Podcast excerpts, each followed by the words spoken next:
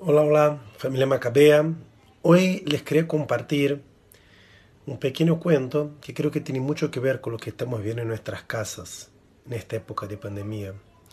Dice el cuento que una mamá pájaro está caminando y de repente se encuentra con un gran charco de agua y está con sus tres hijitos.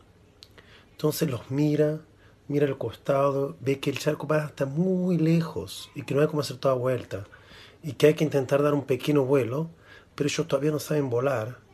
Entonces ella dice, ok, vamos con el primero. ¿Te llevo? Y él dice, sí, mamá, llévame porque para el próximo charco yo te llevo.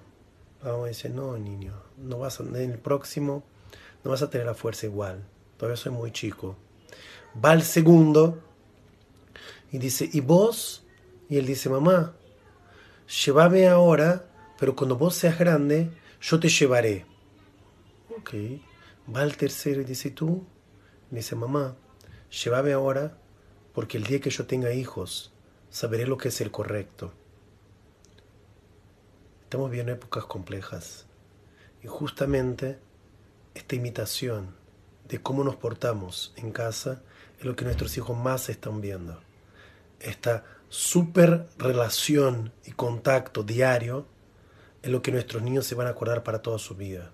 Por eso seamos como la mamá pájaro, que valoró el último, que no hizo para ganar algo en un futuro, ni para ganar algo ahora, y sí porque de verdad es el correcto.